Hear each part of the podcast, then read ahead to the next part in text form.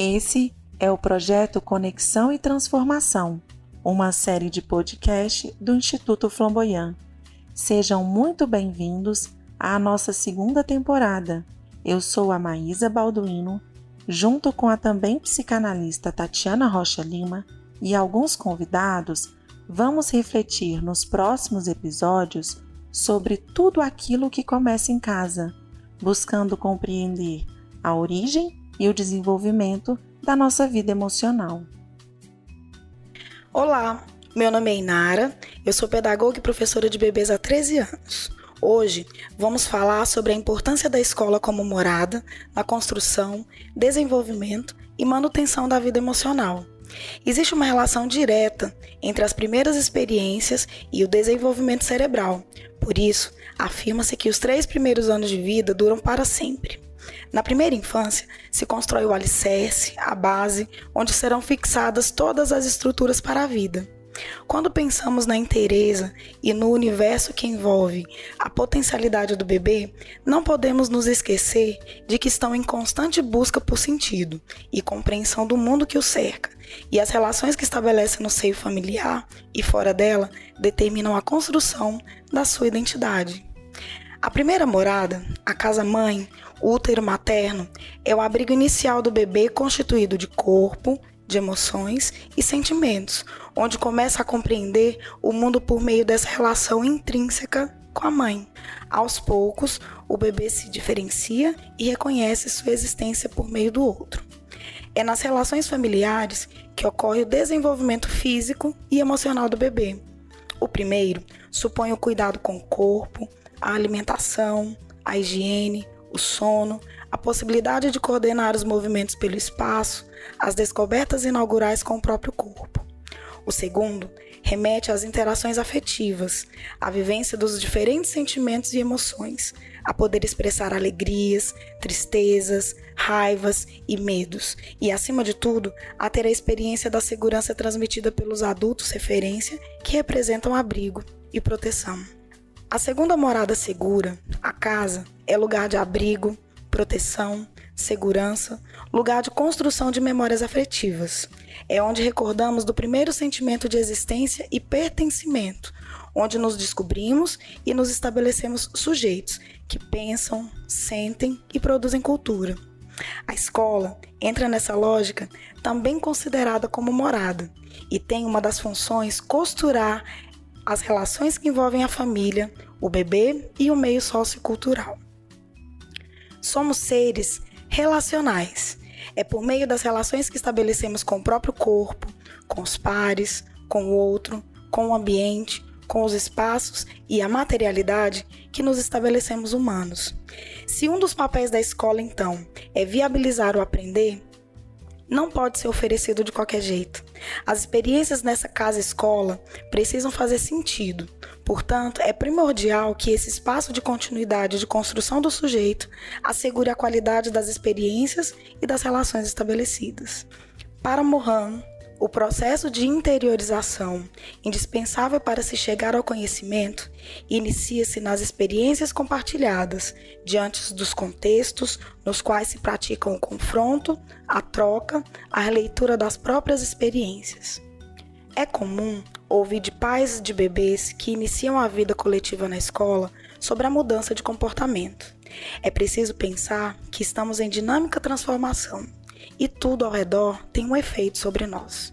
A escola, como disse Paulo Fock, é lugar de encontros, portanto, um espaço de habitar, criar parcerias, revelar novos conceitos, construir teorias, criar significados e, por que não, de mudanças.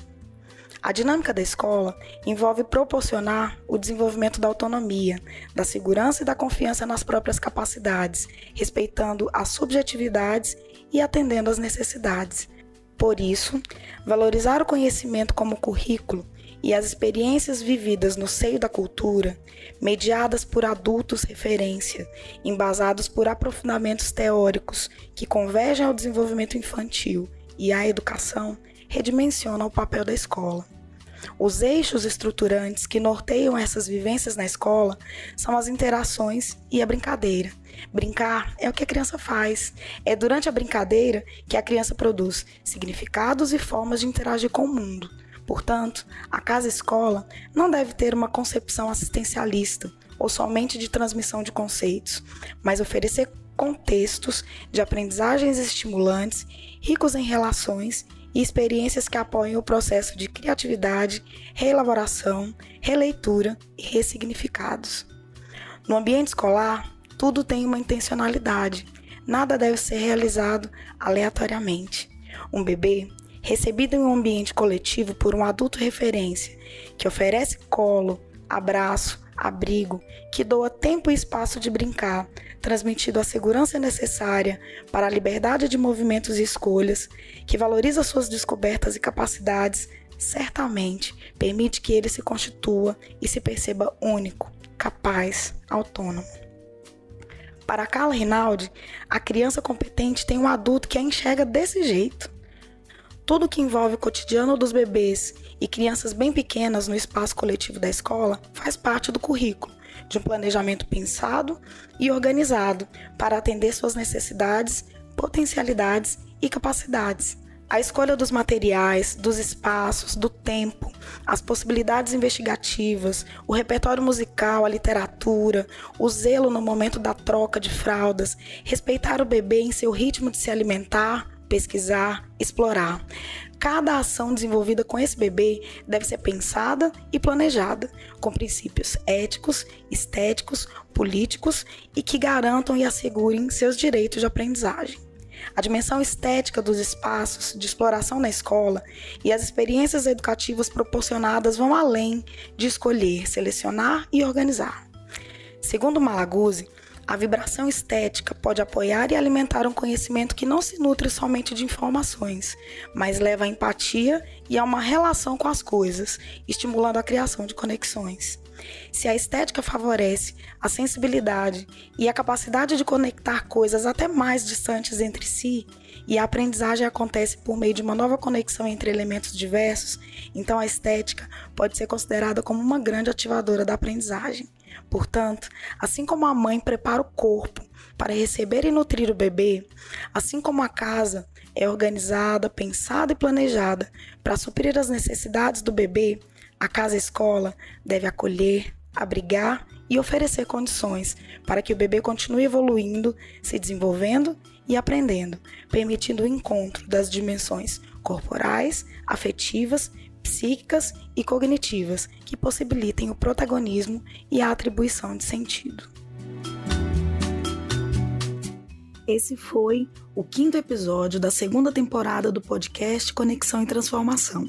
Acompanhe por aqui o próximo encontro, quando iremos refletir sobre a importância de cultivar o contato íntimo com os nossos afetos para ser capaz de ajudar e receber ajuda, com a psicanalista Maísa Balduino.